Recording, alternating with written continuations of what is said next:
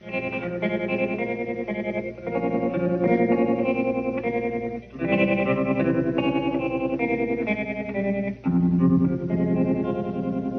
was five and Oi, gente, tudo bom com vocês? Aqui é a Lu e esse é mais um episódio do Poltercast. E no episódio de hoje nós vamos falar sobre casos de pessoas famosas que se envolveram em algum tipo de crime de forma direta ou indireta e também que foram vítimas de algum crime. E para isso aqui comigo está a Pandemônio. Fala, galerinha. Aqui é a Pan. Eu já começo a ler agora? Pedro PX. Olá, meus amores. Hoje é hollywoodiano para mostrar que eles são gente como a gente até nos piores momentos. Com a gente também tá o nosso convidado, o John. Olá, pessoal. É um prazer enorme estar aqui para falar desse tema pesadíssimo. Então, né? Eu posso dizer uma coisa que a maior dor do crime é a impunidade. Salve, rapaziada. Aqui é o Arthur Renan e eu quase virei uma dessas celebridades que morrem. Então é isso. E antes de começar, eu gostaria de lembrar aos ouvintes para seguir a gente nas nossas redes sociais. Você encontra a gente no Instagram pelo arroba poltercast_dm e também no arroba pipoca de pedra. baby shot me Baby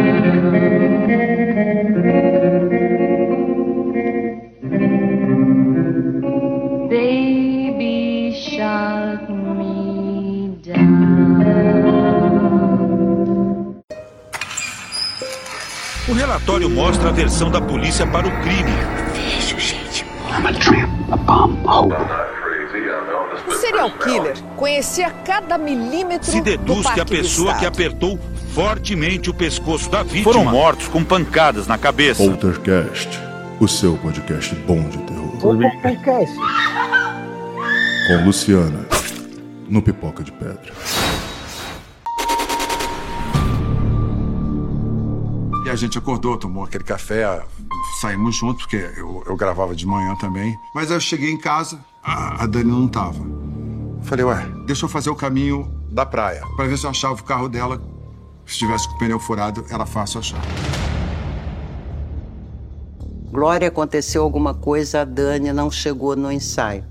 Um bailarino faltar um ensaio, ele tá morto. Começou aquele desconforto, né? Cadê a Dani? Cadê a Dani? Naquele tempo não tinha celular, né? Que você viu a Dani, não viu a dela? Eu falei assim, olha, eu ia até pegar uma carona com ela. Mas quando eu saí, ela tava no estacionamento, conversando lá com o Guilherme de Pádua. Aí ele disse: quando eu saí, ela ficou tirando foto com um grupo de fãs. Aí eu pensei na hora, Glória, a Dani foi raptada. I'm wishing on a star. Em 1992, um crime brutal chocou o Brasil. Daniela Pérez, de 22 anos, filha da dramaturga Glória Pérez, foi assassinada a tesouradas no dia 28 de dezembro pelo ator Guilherme de Pádua e sua cúmplice, Paula Tomás. Para detalhar o caso, a HBO Max lançou nesta quinta-feira a minissérie Pacto Brutal. Com cinco episódios, a produção promete dar detalhes sobre o crime que, mesmo três décadas depois, ainda é bastante comentado. A série documental traz relatos inéditos de familiares e de amigos mais próximos, que relembra a artista com carinho e oferecem suas perspectivas e memórias sobre a tragédia. Entre eles estão o viúvo da atriz Raul Gazola e outros atores brasileiros, como Cláudia Raia, Fábio Assunção, Maurício Matar, Cristiano Oliveira e Eric Johnson. A reconstituição do caso também conta com depoimentos de peças-chave no processo, como o promotor do caso, que é o Pinheiro Filho, e testemunha principal, que é o Antônio Curado. Jornalistas que entrevistaram os assassinos, como a Lucélia Cordovil e a Elza Boechat, e especialistas em personalidades psicopatas, como a Ana Beatriz Barbosa, e nossa queridíssima Ilana Casoy, que já esteve aqui, você pode voltar lá para ouvir a entrevista, além, é claro, de outros profissionais e autoridades relacionadas. Não perca de assistir Pacto Brutal lá na HBO Max e correr aqui para dar o seu feedback sobre esse caso que chocou o Brasil e choca até hoje.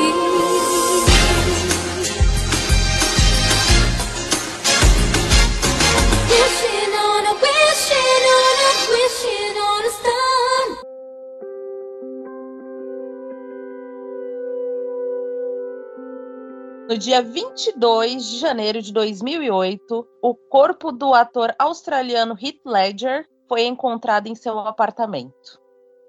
Ledger faleceu aos 28 anos de idade por intoxicação acidental de remédios prescritos. Seu último papel foi como Coringa em Batman, o Cavaleiro das Trevas. Ó, o Dr. Parnassus acho que saiu depois, não foi? O filme estreou em 18 de julho, meses após seu falecimento. No dia 23 de fevereiro de 2009, Ledger recebeu o Oscar póstumo na categoria de melhor ator coadjuvante. Chorei tanto nessa, nessa transmissão, foi bonito demais, cara. Foi bonito demais. É, o pai dele, né, o, o Kim Ledger e sua irmã, a Kate, é, compareceram à cerimônia para receber a estatueta. Ele também estava, né, no, no elenco do Mundo Imaginário do Dr. Parnassus, que quase chegou a ser cancelado por causa do falecimento dele. Mas aí o diretor, o, o Terry Gilliam, foi convencido por Johnny Depp, Jude Law e Colin Farrell a continuar as filmagens. Vocês chegaram a ver esse filme? Eu comecei a assistir, mas ele tava muito viajado, daí eu desisti. Cara, é bizarro como você não nota quando trocam o Heath Ledger pelo Johnny Depp. É ah, agora eu vou muito, ter que assistir esse cara. muito bizarro. Muito bizarro. Fica trocando. Às vezes o personagem é o Heath Ledger, às vezes é o Johnny Depp. E você vê que, tipo, teve a morte do ator entre a gravação das duas cenas. É muito sinistro. Muito sinistro. Caramba, Agora eu vou ter que assistir. Puta merda. Peixe Cara, já eu- pra fazer no fim de semana. Eu lembro dessa época que teve muita treta pra escolher quem era o Coringa, né? E aí o Jack Nixon ele queria participar do filme, né? Ele queria que fosse é, o Coringa também, só que o Jack Nixon, né, era, era velho, né? Tem um papo de que Jack Nicholson falou, ó, toma cuidado aí, que esse personagem ele é pesado, você tem que tomar cuidado, não sei o que lá e tal. E aí após a morte do Heath Ledger, o, o- Jack Nixon ele só manda, eles perguntaram pra ele, ó, Jack Nixon, o cara faleceu e tal. Aí ele fala, ah, bom, eu avisei, né?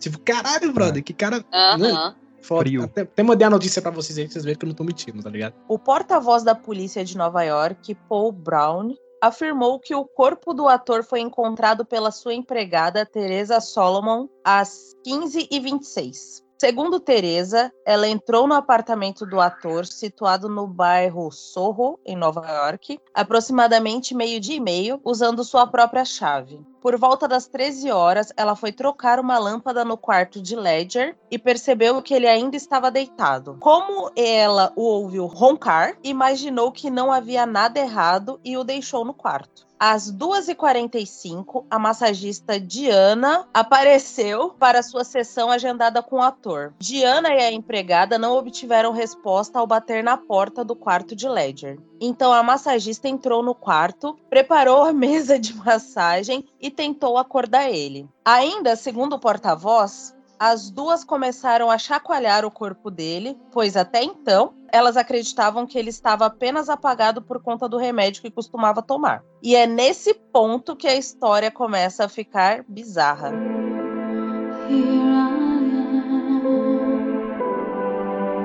Heath Ledger e a atriz Mary Kate Olsen tinham uma amizade colorida nessa época. Ah, gêmea, né? E isso foi confirmado por amigos que eles tinham em comum.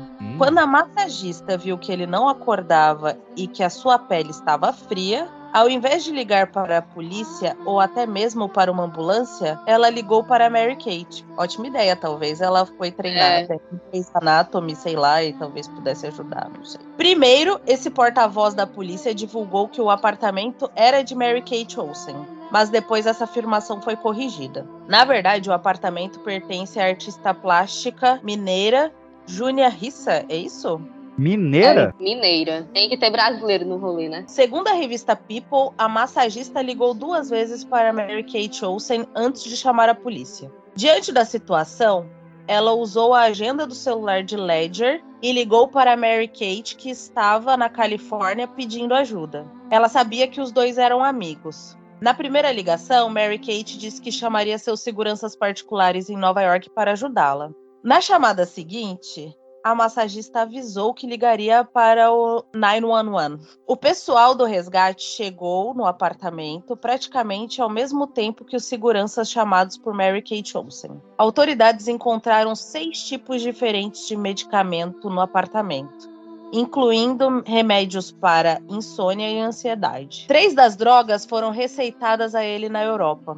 Também encontraram uma nota de 20 dólares enroladas no quarto do ator. De acordo com a polícia, não havia resíduos de droga na nota, que foi encaminhada a um laboratório para testes. Durante as investigações, a família e amigos de Ledger foram chamados. Mary Kate também foi chamada, principalmente por ser a pessoa mais próxima do ator e por conta das ligações. Mas ela foi a única que se recusou a falar sem antes obter imunidade de qualquer processo futuro. Em 2017, um longa-metragem chamado I Am Heath Ledger foi feito. Amigos como Naomi Watts, além da família do falecido ator, e a Mary Kate não participou, né, do documentário. A única declaração de Mary Kate sobre a morte do amigo foi: Heath era um amigo. A morte dele é uma perda trágica. Eu achei interessante ela não ter participado, né? Será que foi não ter aguentado a dor de ter perdido o amigo dela? Ou porque ela. O amigo? É, às vezes, foi, eu não sei, ela pareceu um tanto fria, assim, tipo, né? É. Vou falar um clichê aqui só pra preencher essa lacuna, mas. Tipo... É. Só pra falar que eu não disse nada, tá ligado? Tipo assim, ah, vamos, vamos, vamos, me acusar, então eu falo logo aqui o que tem que falar, e é isso aí comecei a ver esse documentário, só que ele é muito pesado. Porque Sim, ele é muito. eu também. Ele, ele é muito de vídeo caseiro do, do, do Heath Ledger, Uhum. assim, cara. É, é, muito, é muito bonito, realmente. Mas Inclusive, eu é- queria que é a gente fizesse um, um episódio sobre ele, porque eu não- nunca tinha parado pra pesquisar, assim, sabe, sobre a vida dele, mas é muito interessante, é muito inspirador, assim, a história dele, início de topo carreira, demais. tudo. Cara, o que eu acho interessante, do, do- se a gente tá falando aqui do, do Heath Ledger, né, é que, é que se você analisar assim superficialmente, ele parece um daqueles casos de, de mais um famoso que, que tirou sua própria vida, né? Só que eu acho que toda essa situação ao redor dele é, é- é mega, mega esquisita, assim. Você olha e fala, hum, será, será, será, mas, né, a gente nunca vai saber isso aí, né, cara? Isso que é o mais triste. E o, o que também mais choca, assim, e eu acho que vai, vai falar de boa parte aqui durante esse programa, é grandes atores ou atrizes que tinham muito potencial e que se foi, né, cara? Então é isso aí. Foi, gente. se foi jovem, no auge É. da carreira, geralmente. É, é, e aí, isso- acho que isso que é o que mais entristece a gente, né? Porque se for um artista mais velho, vai ser muito triste, realmente, só que a gente compreende que, cara, ele tem muito, muita obra pra, pra gente poder ver aí, muita obra, muita coisa pra gente poder É. matar a saudade. E essa galera não, sabe? Esse pessoal foi no auge e acabou, assim. Só Fica tem dois ou três filmes e é isso aí. A sensação de você assistir alguma coisa pela metade, né? Você É. sabe que tem mais ali na frente pra acontecer, mas infelizmente você não vai ver. A morte dele me traz muito aquele estigma do Coringa, né? Que é aquela coisa que os atores acabam relatando que acabam enlouquecendo no papel, assim. É, menos o, menos o Jared Leto, né? É, ele é, foi Jared meme. Ele foi é- meme. é, Não, mas o Jared, foi ele relatou, mas o Ja- assim, ó, não querendo defender, mas já falando, ele, ele relata que, tipo, por um tempo ele ficou é, é, imerso no personagem e ele ficou meio pancada. Até rolou um receio dele acabar. Sim, Cara, sim. É porque o lembro. personagens são personagens. é, o Coringa é um dos maiores vilões da, do- do- da história, né? E é um psicopata, é claramente um psicopata. Assim, eu acho interessante até a gente falar um pouquinho que o Nola deixa isso muito claro no filme dele. O Coringa é o mal encarnado. Esse cara é o mal. Esse cara aqui é a maldade pura. E aí, quando você vai trabalhar com um personagem, você tem que mostrar que esse personagem é mal, né? Então todo mundo que trabalhou com o Coringa percebe isso. Né? O próprio é, Joaquim Fênix, né? Ele também comenta um pouco sobre isso. Que, pô, um personagem complicado, um personagem complexo e tal. Até me emocionei, assim, no discurso do Joaquim Fênix, quando ele ganhou, o, acho que foi o Oscar, se não me engano. Ele falou assim, Uhum. esse prêmio também vai pro, meu, pro, meu, pro Heath Ledger, pra mim, o melhor ator de todos os tempos. Então, assim, você percebe que o cara realmente ele tem respeito pelo Heath Ledger, né? E acaba que tem gente que não consegue dissociar, né? O que, a- Sim, a é. história da vida com, com, com, com o personagem ali. Só pra dar um exemplo, o Bruno Galhaço, que fez o, o Marighella, né? Ele fez um, um, um dos torturadores da ditadura, né? Ele fala, cara, era muito ruim, assim, Ah, porque deve ser horrível. Porque eu saía da gravação e aquele clima pesado tava ali ainda, entendeu? Então eu tinha que chegar em casa e ficar, não conversar com a família, me isolar ali no cantinho pra ver se toda essa, esse, essa sensação ruim saía, tá ligado? Então imagina você fazendo Coringa, por exemplo, né? E é- O- se não me engano, isso. É, isso aí que eu ia comentar. É, o, Di, o DiCaprio no, no Django também, ele morri de pedir desculpas pra, pra atriz lá, que fugiu o nome agora, que faz a, a Brunhilda. Sim, ele sim. ficava muito mal depois das cenas do, do John Candy. Por meio do advogado, a Mary Kate declarou o seguinte: fornecemos ao governo informações relevantes, incluindo fatos na cronologia dos eventos em torno da morte do Sr. Ledger. E o fato de que a senhora Olsen não sabe a fonte das drogas que o Sr. Ledger consumiu. Enquanto o ator falecido estava sendo autopsiado, Oxycontin e Vicodin, entre outras drogas, foram encontradas em seu sistema. A Mary Kate retomou a sua vida em Nova York, de volta ao trabalho, na sua empresa de propriedade sua e de sua irmã, participando do Paris Fashion Week, o Met Gala e demais eventos. Quando entrevistada e questionada sobre o seu ex-amigo, Olsen respondeu: Não vou comentar sobre isso. Não vou te dar uma palavra sobre isso da maneira mais gentil possível. Vamos continuar. O pai de Ledger, por sua vez, comentou que foi totalmente culpa dele e, de, e não há mais ninguém para culpar. Ou seja, para ele, o, o Hit fez isso com ele mesmo, então não tem ninguém para ficar atendo em cima. Nas últimas horas da vida do ator, Kim Ledger e sua filha Kate alertaram ele contra o uso de opioides Uhum. na tentativa de acabar com o que era claramente um vício. Os médicos de Heath Ledger, assim como Mary Kate Olsen, foram inocentados de qualquer delito e a investigação foi encerrada. O que significa que provavelmente nunca se saberá como Heath Ledger obteve as drogas que acabaram levando à sua morte. Para deixar tudo mais estranho, em 2012, Mary Kate e Ashley Olsen lançaram um modelo de bolsa de couro de crocodilo preto com acabamento de verniz e imitações de pílulas coloridas. Puta, eu lembro desse rolê, cara. As peças custaram aproximadamente 115 mil reais. Elas eram bastante criticadas por usar pele de animais em suas criações e pelo preço absurdo de suas peças. Mas essa em específico chocou uma parte do público, pois ela havia perdido um amigo por abusar de medicamentos controlados, e anos depois ela aparece para glamorizar o abuso desses medicamentos. Bizarro. Bizarro, né? E isso só mostra que, tipo, a frieza dela tinha algum tipo de motivação, né? Era a pessoa mais próxima dele, né, ali, porque ele, ele era um cara muito introvertido, né, assim, ele não era, assim, de tantos amigos. E a pessoa mais próxima naquele momento era ela. Então era de se esperar que o luto dela, né? Não que a gente tenha que julgar como você tem que passar pelo luto, né? Mas não dá pra negar que tudo, todo esse rolê envolvendo o nome dela é muito estranho. Exatamente, porque, tipo, ela passou na mídia, quando você analisa, ela passou, tipo, quase em branco. E não é porque tinha mil pessoas apontando o dedo pra ela. Era porque pareceu que não importou pra ela, assim. Pareceu tipo, ah, foi só um PA meu que morreu, foda-se. Então, assim, e esse rolê das bolsas foi muito bizarro, porque é, eu, ah, na época eu lembro que teve muita crítica que as bolsas eram horríveis, elas tenebrosas. E, tipo, e ela ganhou muito dinheiro com essa porcaria.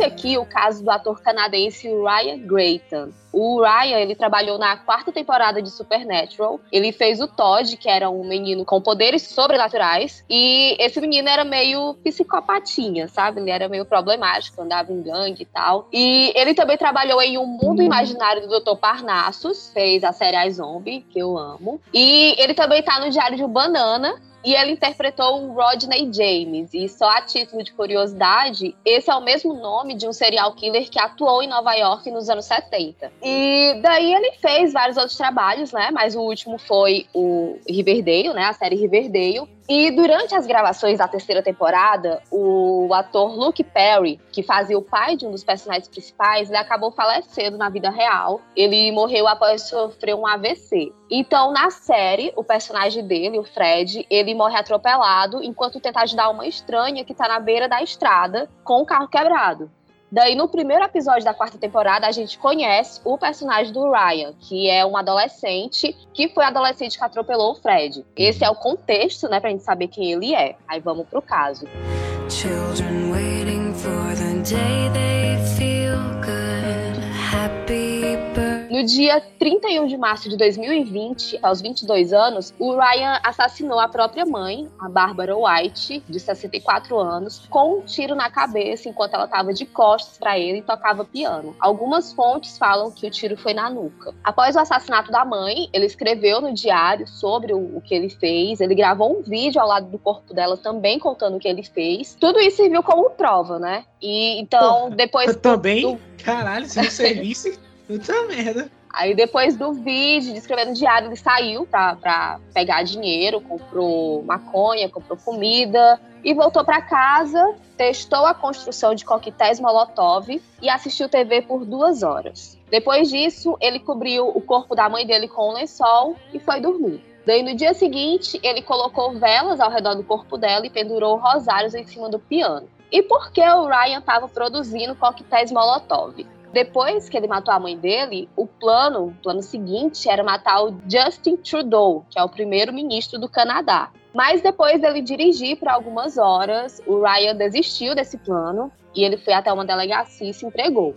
No carro dele encontraram três armas, munição, coquetéis Molotov, material de acampamento e um mapa com as instruções para chegar até a casa do primeiro-ministro em Ottawa. Na delegacia, o Ryan contou que chegou a cogitar realizar massacres na ponte Lionsgate de Vancouver e na Simon Fraser University, que era a instituição onde ele estudava, mas já fazia um bom tempo que ele não ia para as aulas. Ele achou que ele ia fazer essa farra toda assim, você pega, é? É, é. De matar mãe, primeiro-ministro. É, caraca. Primeiro que já tava errado em querer, em- nesse narcisismo dele de, de gravar, né? Essa parada toda aí, né? Cara, Nossa, que o cara era pirado. completamente pirado, né? O cara, o cara matou a mãe com um tiro na nuca antes, pô. Não, não, não, mas, mas assim, É. isso poderia ser justificado. Eu entendo que realmente é muito foda, pô, sua mãe. Mas, tá ligado? Poderia justificar como um surto. O cara surtou e fez o que fez. Mas não, o cara gravou o vídeo. E É. aí, cara, o cara é, realmente era, uma, era, era maníaco, cara. Era psicopata máximo, assim, tá ligado? Então, é foda você ter um. Cara, isso que é mais foda, assim. Imagina você ser mãe.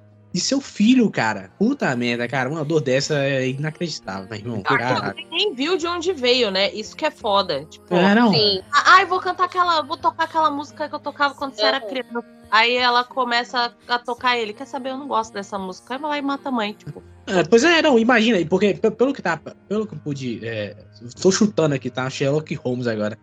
Isso foi premeditado, ele não fez isso porque ele queria, pô, ele, porque, ou porque ele foi do nada, assim, ah, surtei e matei minha mãe, não. É, ele, tá, tá vendo? ele, tá- ele tava com a arma no bolso ali. né? Tá, tá, mas então assim, imagina você conviver com uma pessoa que é seu filho e seu filho tem intenções reais de te matar. Puta merda, cara. Não, isso é bizarro demais, cara. Isso é muito bizarro pra mim. Foi, foi exatamente o comentário que muitas pessoas fizeram quando saiu o, quando saíram os filmes, né, do menino e da menina que matou os pais. Foi isso de que a gente que tem filho, a gente nunca para pra pensar que o nosso filho pode fazer isso com a gente um dia, né? Então, tipo, não importa como você cria, o ser humano é um negócio doido que a qualquer momento dá um surto. Então é, é meio difícil para quem tem filho ver uma notícia dessa, um caso desse, e imaginar que pode acontecer com você tranquilamente. É, é foda, cara, é foda. Não, e, e- e essa parada dele também querer matar o ministro, tipo, cara, porra, tu achou realmente que isso ia dar certo? Caralho, para com essa merda, cara. queria algo pra. Às vezes ele é tão narcisista que ele precisava de algo pra, tipo, sei lá, se tornar célebre. Tipo, Exatamente. morri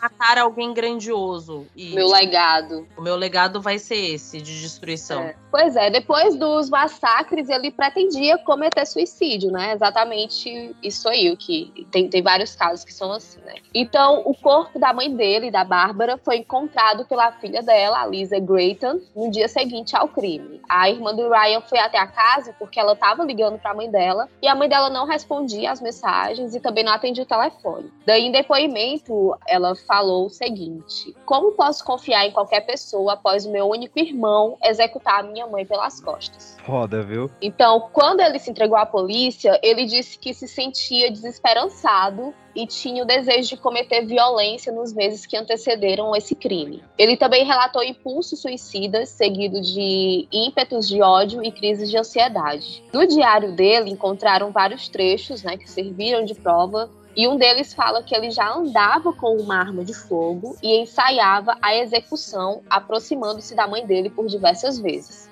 Em outro trecho, Caraca. ele escreveu: Sinto muito, mãe, sinto muito, Lisa, eu me odeio. Não é foda, né, pensar nisso? Tipo, o cara, ele tem esses ímpetos aí de violência e tal, de, de fazer algo de ruim, mas ao mesmo tempo ele é tão narcisista que ele tem que machucar alguém antes de acabar com o próprio sofrimento dele, né? Uhum. É, pra se sentir vivo às vezes também, né? Tem essa, É. essa justificativa. Daí, em junho desse ano, foi iniciado o julgamento, mês passado, né? Segundo a declaração, o artista estava procrastinando os estudos e não atuava desde a participação dele em Riverdale. E, de acordo com o advogado, o Ryan decidiu matar a mãe por não querer que ela percebesse as falhas dele. Mas quando o Ryan se entregou lá na delegacia, ele tinha dito para os policiais que ele matou a mãe porque não queria que ela visse os crimes que ele iria cometer, né? Tudo que ele tinha planejado. E isso a gente até vê em alguns outros casos de massacres, né? Que matam os pais, daí vai cometer o massacre e mata os pais antes para os pais não, não verem tudo aquilo, né? Daí o Ryan ele foi declarado culpado em segundo grau por assassinato e condenado à prisão perpétua com inelegibilidade de 10 a 25 anos para liberdade condicional. O juiz responsável pelo caso ainda não proferiu a decisão até esse momento. Fico me perguntando uma hierarquia, tipo, ah, você matou sua mãe pelas costas, você vai pra aquela ala ali, ó, e vai apanhar todo dia. É, seria, seria bom se desse para organizar assim, né, o, o sistema carcerário, porque seria mais justo para alguns que estão lá. Tem gente que, que tá junto de gente, de psicopatas assim, né, que não cometeram crimes tão pesados. Então seria muito bom se desse para dividir essa galera assim. Tá misturado demais, né?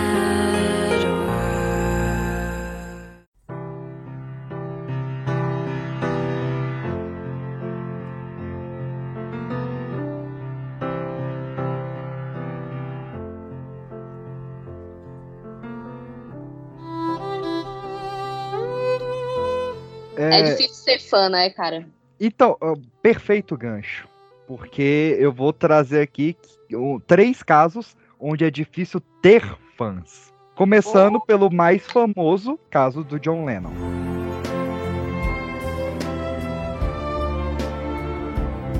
Ah, sim. Pois é. Às 23 horas, numa segunda-feira. Você morrer numa segunda é triste, né, cara? Porra, nem Não, fala. é final de Cara, não, pior- trabalhou É, e... é isso, é isso que eu ia falar. É, é segunda-feira, segunda-feira, vai. Acho que é o melhor É. dia. Vamos, Não, vamos mas- falar a realidade aqui. A realidade. gente Eu vou dar uma instigada. O John Lennon é músico, cara, ele nem trabalha segunda, cara. Eu vou instigar aqui. Tem um motivo pra eu estar falando que faz 23 horas do dia 8 de dezembro de 1980. Guarda esses números aí. Vamos lá. O John, ele tinha passado o dia gravando, trabalhando, ao contrário do que a Pan acha dos músicos, com a Yoko Ono. ele, tá- ele tava pra lançar o novo CD, então ele tava trabalhando no dia. E ele tava entrando no edifício da Cota, onde ele tava morando, quando um homem de 25 anos, que é o Mark Chapman, gritou, Hey, Mr. Lennon, quando o John virou, ele deu três tiros. O primeiro pegou na janela do edifício da Cota, o segundo pegou no chão, mas o terceiro pegou no John Lennon. É, o John Lennon perdeu muito sangue. As balas que ele usou é aquela bala côncava, ou seja, quando ela atinge o alvo, ela se expande, né? Então ela Ah. causa muito dano. E quem Muito dano. Esse não é um jogo de RPG, não, cara. Porra.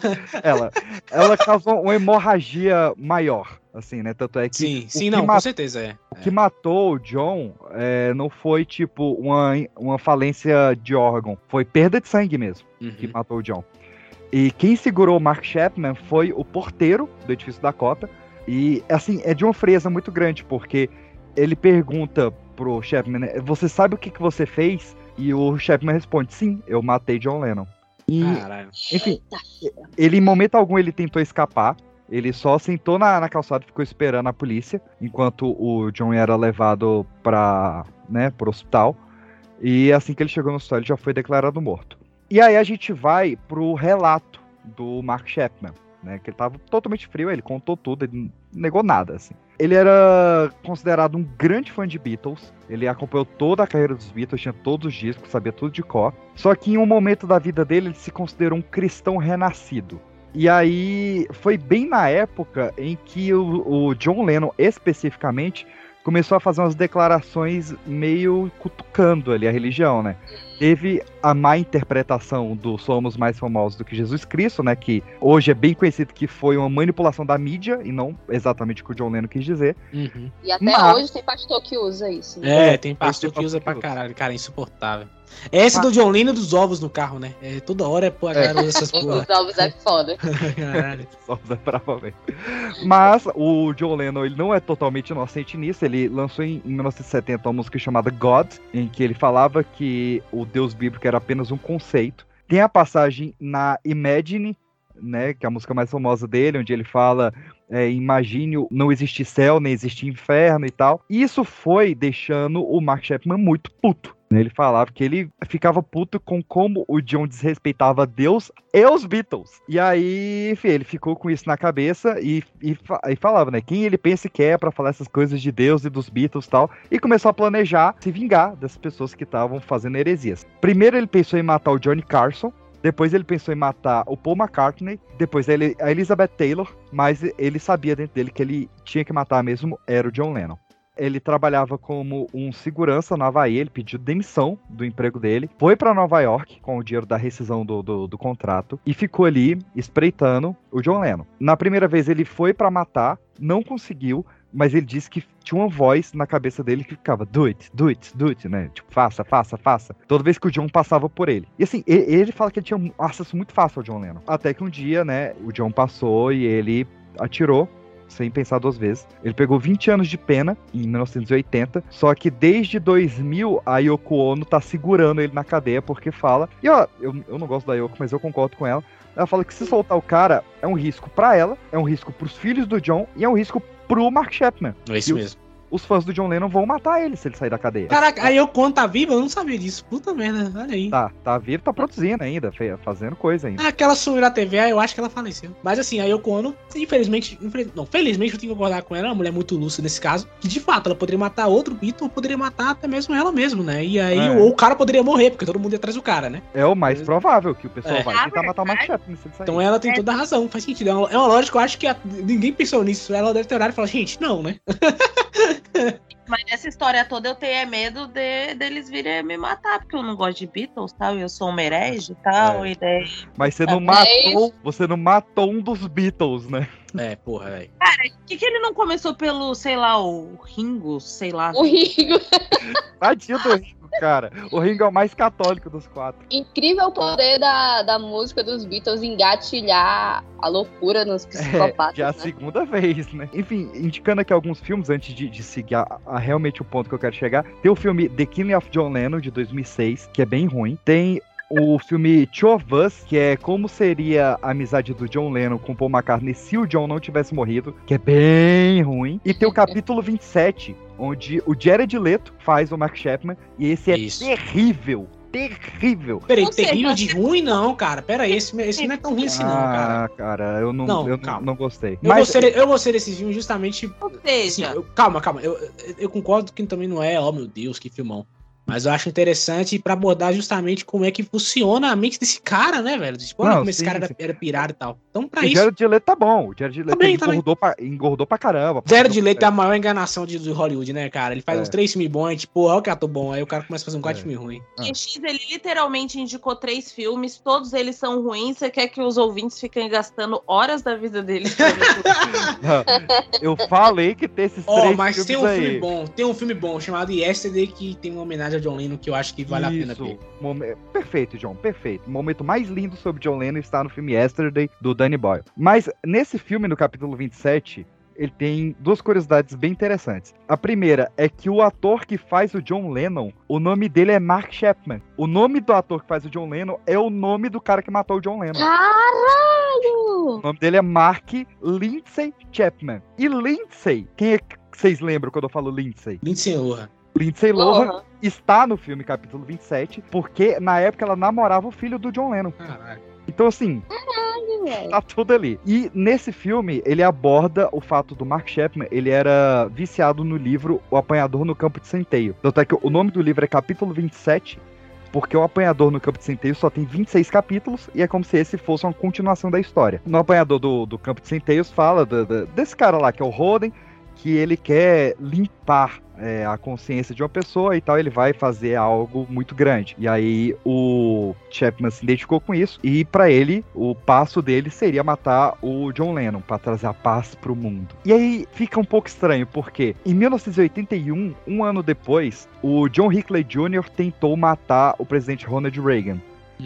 E no carro dele estava um exemplar do apanhador de campo de centeio. Ah, e essa, essa teoria é muito brava, cara. Essa É. teoria é muito forte. Assim, nesse caso, beleza, porque falam que o John Hinckley Jr. ele era um admirador do, do Chapman e ele estava realmente procurando no livro onde o Chapman conseguiu essa genialidade. A gente passa mais oito anos e o Robert John Brado assassinou a Rebecca Sheffer, que era uma atriz em mega ascensão, uma cantora em mega ascensão de country, e ele também estava em posse do apanhador de campo de centeio. Caralho. Ele tava com o livro embaixo do braço quando matou ela. E aí tem toda essa questão, né, de que o livro ele tem uma palavra específica que quando você lê essa palavra, ele desperta o seu instinto assassino. E por que que eu disse lá no início que é importante o John ter morrido no, no- às 23 horas no dia 8 de dezembro de 1980? O John, ele sempre foi muito numerólogo. Ele dava muita importância para todos os números assim. Para ele o número 9 regia tudo da vida dele. Tanto é que ele fez várias músicas dos Beatles com o número 9, né? Tem a Revolution 9, Number 9, Nine Dream, One After Nine Nine. Então, tem várias músicas com esse nome. O filho dele nasceu no dia 9 de outubro, o John nasceu no dia 9 de outubro e ele morreu no dia 8 de dezembro nos Estados Unidos.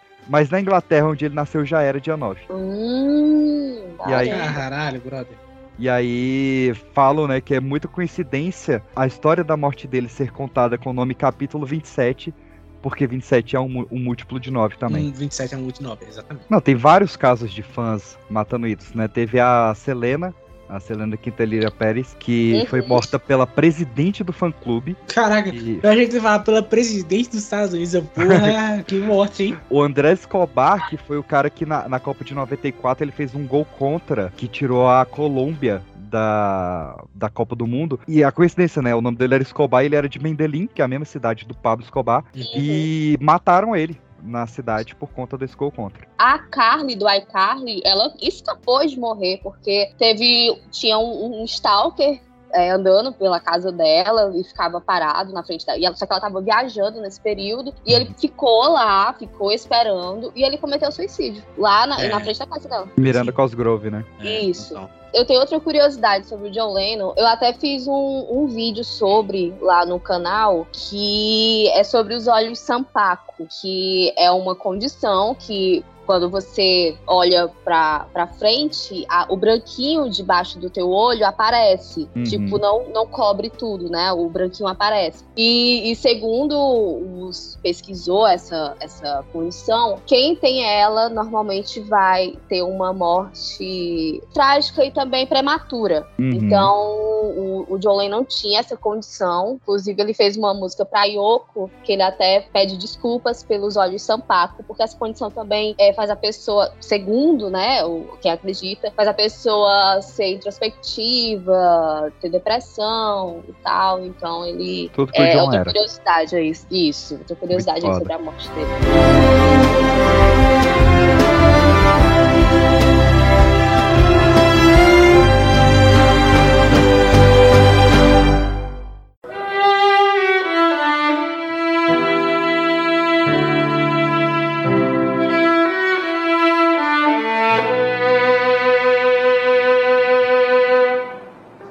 Então, gente, eu não sei, eu não sou tão detalhista como vocês foram, mas eu já comentei esse caso com o PX, eu acho que eu ach- eu achei interessante comentar, porque é um daqueles casos que realmente é mistério, até hoje nunca foi solucionado, que é de uma atriz chamada Natalie Wood, uma atriz que cresceu muito em Hollywood, ela fez, participou de grandes filmes, né, como por exemplo O Amor Sublime Amor, o filme original de 1961, ela participou desse filme. Ela também fez o Juventude Transviada, que é um clássico, um clássico do cinema, e também tem outra morte de outro, de outro ator nesse meio aí, né, que é o James Dean. Milagre na Rua 34 é dela também. Milagre na Rua 34 também, E exato. ela também, também. Ai, tem muito filme bom. É, exatamente, exatamente. E aí, assim, ela é uma atriz que estava crescendo muito na época. Nos anos 70, ela estava fazendo um filme chamado Projeto Brainstorm. E aí ela aproveitou o espaço dessas gravações para viajar com com seu marido, né? O ator e diretor Robert Wagner. Esse cara, Robert Wagner, ele, ele até hoje ele faz, ele faz algumas coisas. Ele, por exemplo, já foi do, do, do CSI, por exemplo, já participou de Dois Homens e Meio.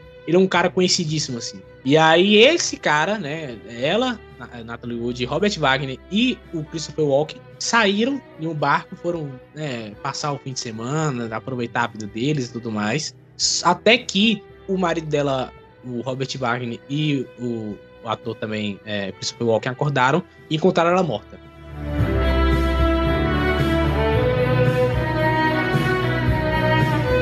tinha se afogado, e aí essa é a, é a, história que contam pra polícia, né? Investigando mais a fundo, você descobre que o que aconteceu naquele dia é um grande mistério. Ninguém sabe exatamente o que aconteceu na, na noite antes dela falecer. O Robert e Wagner dizem que eles brigaram. E, e rolou uma discussão, inclusive quebraram é, garrafas de champanhe, rolou toda essa briga entre eles. Só que, de acordo com o ator, eles brigaram e, e foram dormir todos com raiva, sabe? Eles não, não, não, aconteceu mais nada além disso. A briga terminou e todo mundo foi dormir no seu canto e tal. E quando eles acordaram, tinha se encontrado o corpo dela morta boiando na água. As teorias dizem que ela acordou de madrugada, meio bêbada, foi arrumar o, o, o bote que tava fazendo um barulho que, que estava incomodando ela. E ela acabou caindo na água, não conseguiu nadar e faleceu. Qual a chance, gente? Não, não faz sentido. Quais as chances, exatamente. E aí tem a questão principal, porque você pensa, ok, é a versão dele, e a versão dela não tem. Mas tem uma terceira pessoa no barco, certo? Que é o Christopher Walken. Você fala, opa, será que Christopher falou o quê? Ele não falou nada. Ele nunca, o Christopher Walken nunca disse o que aconteceu nesse dia. Ele sempre ficou em silêncio. Toda vez que perguntaram para ele, ele nunca respondeu. E é isso aí. Então, tipo assim, você não sabe exatamente o que aconteceu. Você, a galera, todo mundo fala que ela não sabia nadar. Não faz sentido, né? Porque você parar pra pensar, ela não sabia nadar. Uhum. E misteriosamente o barco está lá, sei lá, sabe Deus onde, a deriva. E daí eles encontram ela boiando bem do ladinho do barco parado. Esse corpo não andou, esse corpo não, não afundou, esse corpo não nada. Ele simplesmente. É, o, o, o corpo tava a 200 metros do barco. É, mas ainda isso é muito pouco, né? É muito pouco, muito assim, tipo, mano. Não, muito... Tinha marca de arranhão na borda do iate. Isso, exatamente. Né? É. Algum, alguns dizem que é a queda, né? Outros falam que. Ô, ô, John, eu vou trazer uma outra testemunha que tem desse caso, que é o capitão do barco. Porque não era o Robert Wagner que estava capitaneando. Tem o capitão do barco, que é o Dennis Davern, que uhum. ele é considerado a lenda dos iates, que, né, pra três estrelas de Hollywood dessa tinha que ser um puta de um capitão. Uhum. Sim, ele era sim. mega amigo da família. E a declaração dele é que a Natalie Wood tinha se apaixonado pelo Christopher Walken durante as gravações, que eles estavam flertando a viagem inteira e que nesse dia o Robert Wagner, e eu abro aspas, porque eu estou com o relatório na minha frente aqui, o que você está tentando fazer? Foder minha esposa? E aí que de noite a Natalie Wood invadiu o quarto do Robert Wagner, eles brigaram e ele só ouviu esse capitão do barco o bote sendo desamarrado. E aí, quando ele encontrou o Wagner, é, que ele tipo saiu para fumar um cigarro, alguma coisa assim, o Wagner tava suando muito, muito suado assim. E aí eles tomaram alguns drinks. Um e meia da manhã, o Robert Wagner desceu para ver como é que tava a esposa. Não achou. O capitão quis acender o holofote e o Wagner não deixou, porque falou que ia chamar muita atenção pro barco. E aí, quando foi de manhã, depois deles procurarem e procurarem, aqui encontraram o corpo do lado do barco. Uhum. É, então, o PX falou brilhantemente aí, e aí a partir disso eles falaram que ah, foi morta por afogamento, deixaram lá o laudo e tal. Porém, né, em janeiro de 2013, é, segundo um relatório divulgado pelo Instituto Médico Legal de Los Angeles, né, a atriz é, Natalie Wood ela tinha hematomas em seus braços, pulsos e arranhões no pescoço quando o corpo dela foi retirado no Oceano Pacífico. Uhum. É, então, sugerem que, que ela foi ferida antes de cair na água, e o xerife ele meio que se recusou a discutir qualquer nova evidência que pode ser descoberta, ele, ele evitou falar. Além disso, também, esse capitão que o PX falou, né? É, admitiu em declaração juramentada ao Departamento de Polícia de Los Angeles que deu sedativos tanto à atriz quanto ao marido quanto ao Christopher Walken. Então, assim, Eita, ó o então, assim, é, a partir desse momento eles. eles... a partir desse momento eles fecharam, eles não, eles não deixaram mais como certidão de óbito e é, afogamento, agora como indeterminado, né? Então, porque pode ter sido um assassinato, né? Pode até não ter sido com intenção de matar, né? Digamos assim. Mas uhum. houve um assassinato ali. Pra quem não, não, não, pegou, quem assistiu o filme do Tarantino era uma vez em Hollywood, né? Eles falam do dublê que matou a esposa, né? Ah, será que matou? Será que matou? O Tarantino referencia diretamente esse caso específico aí. Então, assim, é, tem muito, muito, muito nebulosa, ninguém hoje em dia sabe o que aconteceu. Christopher Walken tá quase morrendo, então também nós nunca vamos saber o que vai acontecer. Se ele vai falar isso algo antes de morrer, a gente não sabe. E aí tá aí, esse, esse grande mistério. O Robert, ele continuou aí gravando, passou ileso.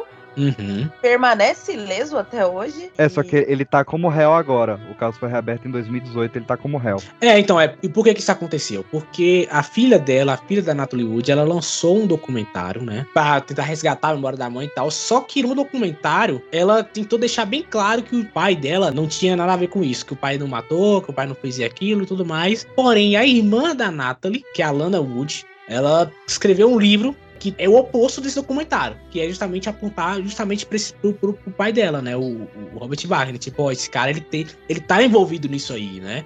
Então, assim, a partir de- desse documentário e desse livro, as investigações voltaram a abrir, né? Tentar realmente descobrir a, a verdade do caso. Mas, cara, ele tá, tipo, com 90 anos. A probabilidade de ele ser condenado qualquer coisa agora, né? Nem tem como mais, né? É, não, não tem como. Eu, naqueles casos que novamente eu falei, assim, o que mais, mais entristece nesses casos é você se- sentir que algo não foi concluído. Então você fica, caramba, e aí, será que um dia vão revelar a verdade sobre isso e tal? E aí, esse que é o pior desses casos, assim, sabe? De todos aqui que a gente tá falando, acho que o que mais dói é isso. Que muita gente não tem uma conclusão exata do que aconteceu, né? Isso que é o pior de tudo. Tava vendo aqui os trabalhos dele. PX ele fez Náufragos e Titanic de 53. É isso ah, mesmo. verdade. Esse Titanic de 53 é muito bom, viu? Ah, e outra coisa assim importante nessa atriz, que eu acho que vale comentar pra você ver como a Hollywood não é tão bonito assim. Essa tia, né, essa irmã dela, Lana, ela, ela- nesse livro ela, ela escreveu um estupro que a atriz sofreu de um grande artista aí, grande artista famoso e tal, só que na época ela não pôde colocar o nome do artista porque a família falou, olha, o cara é muito grande, pode dar uma, uma merda muito maior aí e tudo mais. E aí depois ela revelou de fato quem era e era o ator Kirk Douglas, né, que faleceu em 2020. Nas fontes que eu li, eles falaram que os rumores desse estupro sempre foram tratados como um fato em Hollywood, mas a galera meio que segue o jogo, esquece isso aí. Então Kirk Douglas, pai do, pai do Michael Douglas. Pai do Michael Douglas, exato. Spartacus.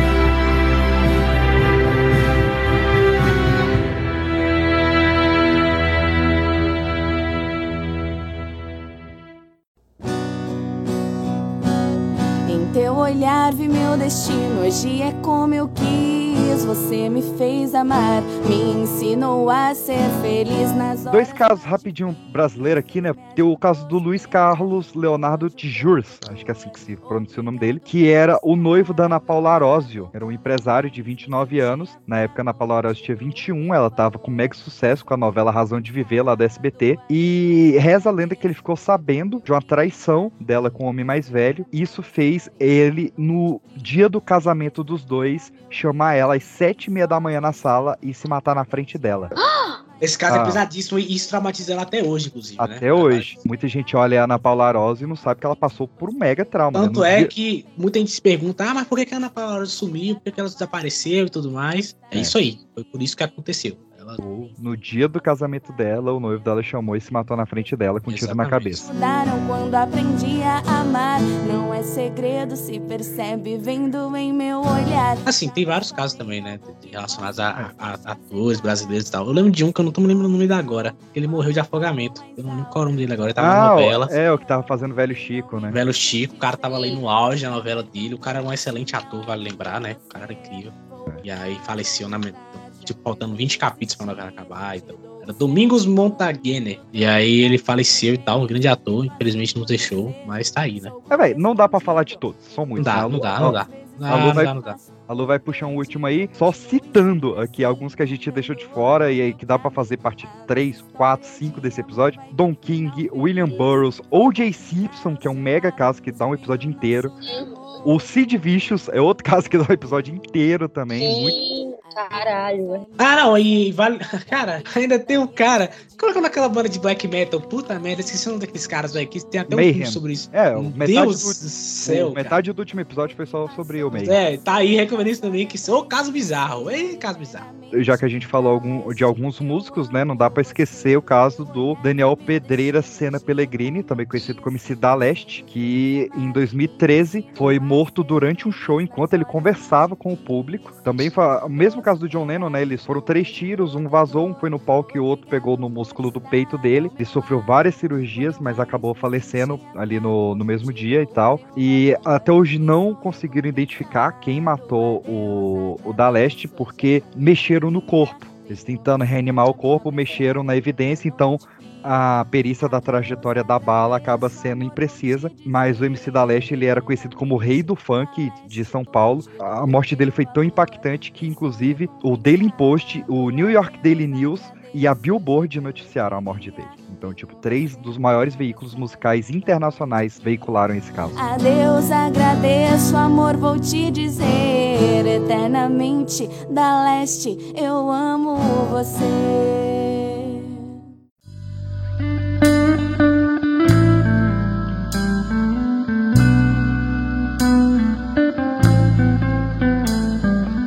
Outro caso que eu trouxe aqui, na verdade, envolve a filha de um cantor famoso. Esse caso, ele é conhecido como caso Isabela Belchior, mas também é conhecido como o caso da filha do cantor Belchior. Aconteceu em São Carlos, uma cidade que fica aproximadamente a 230 quilômetros de São Paulo. Uhum. E daí eu quero fazer um, um, disclaimer rapidinho, porque a gente já deixou esse caso para o final por conta disso, né? Porque a gente vai mencionar abuso sexual infantil. Não tem nada muito gráfico, né? Mas vai depender aí do nível de sensibilidade da pessoa que está ouvindo. Caso seja um conteúdo muito sensível, muito obrigada por ter escutado a gente até aqui. Vai ouvir os nossos próximos episódios.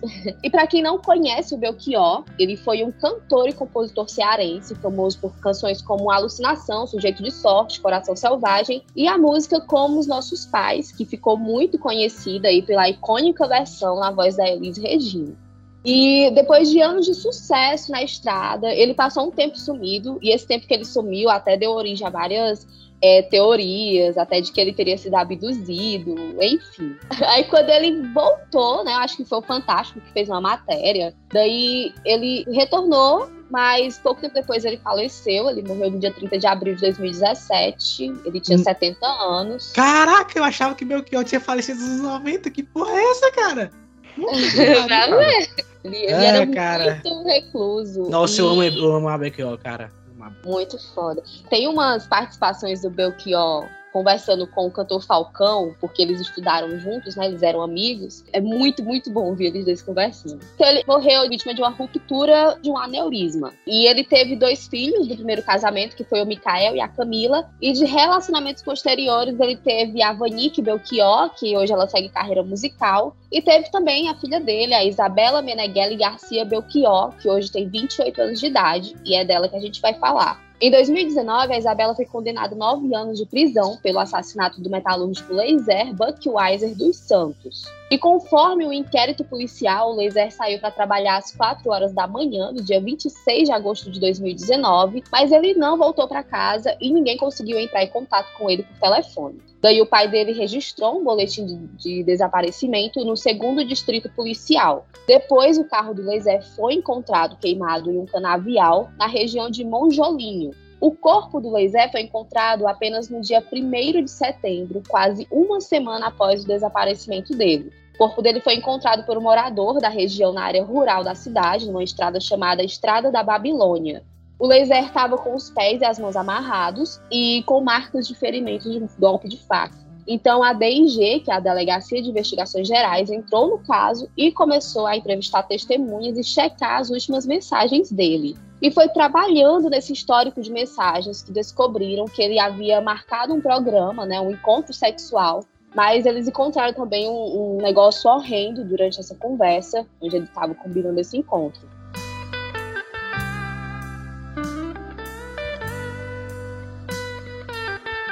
O Leisele conversava com a Jaqueline Priscila Dornelas Chaves. Eles marcaram o encontro para o dia 26 de agosto e na conversa estava combinado de que a Jaqueline levaria a sua sobrinha de apenas 3 anos de idade para ser violentada por ele.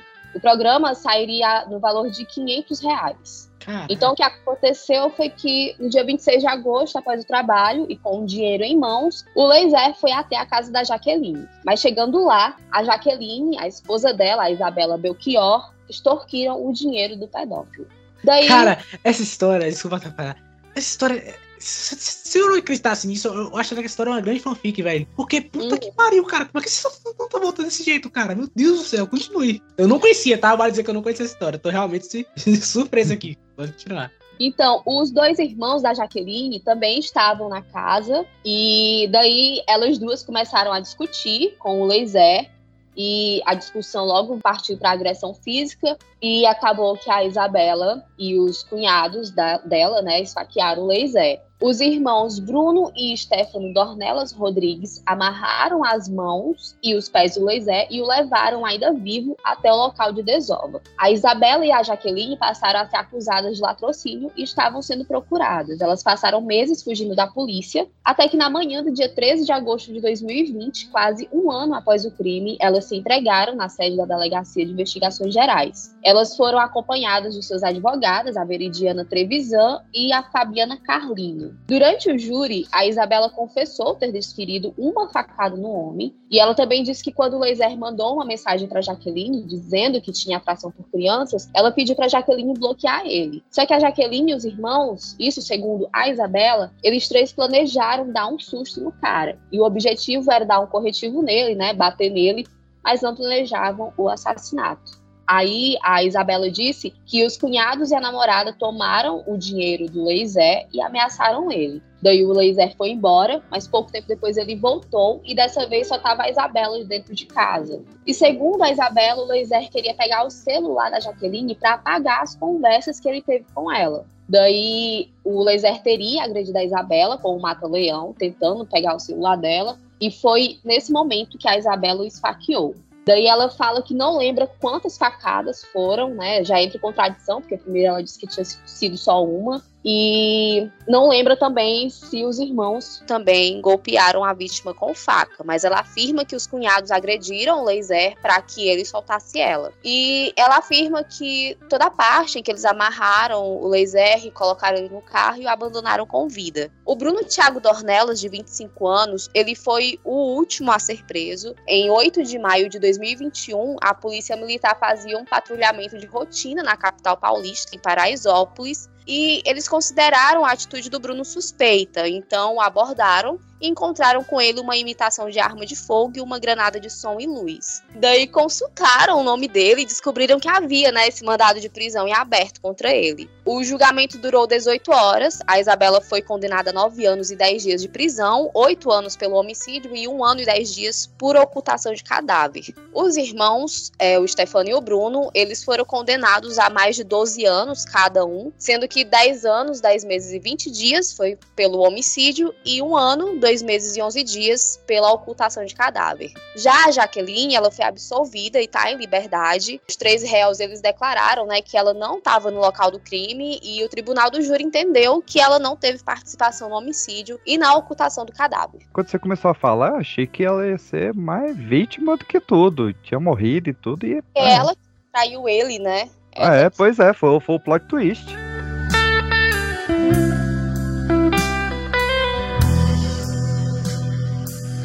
Gente, então é isso. Muito obrigada quem ouviu até aqui. E a gente espera vocês na segunda parte desse episódio. Não esqueçam também de seguir a gente lá nas redes sociais, no arroba DM e no arroba pipoca de pedra. Então é isso. Até o episódio que vem.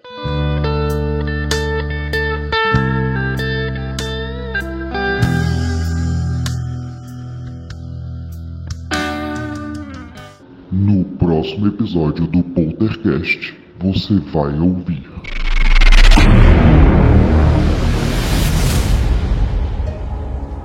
Você tem um cara que ele é pago só pra fiscalizar essas armas de Ele prova. se aproximava dessas garotas e as convidava para os shows de sua banda.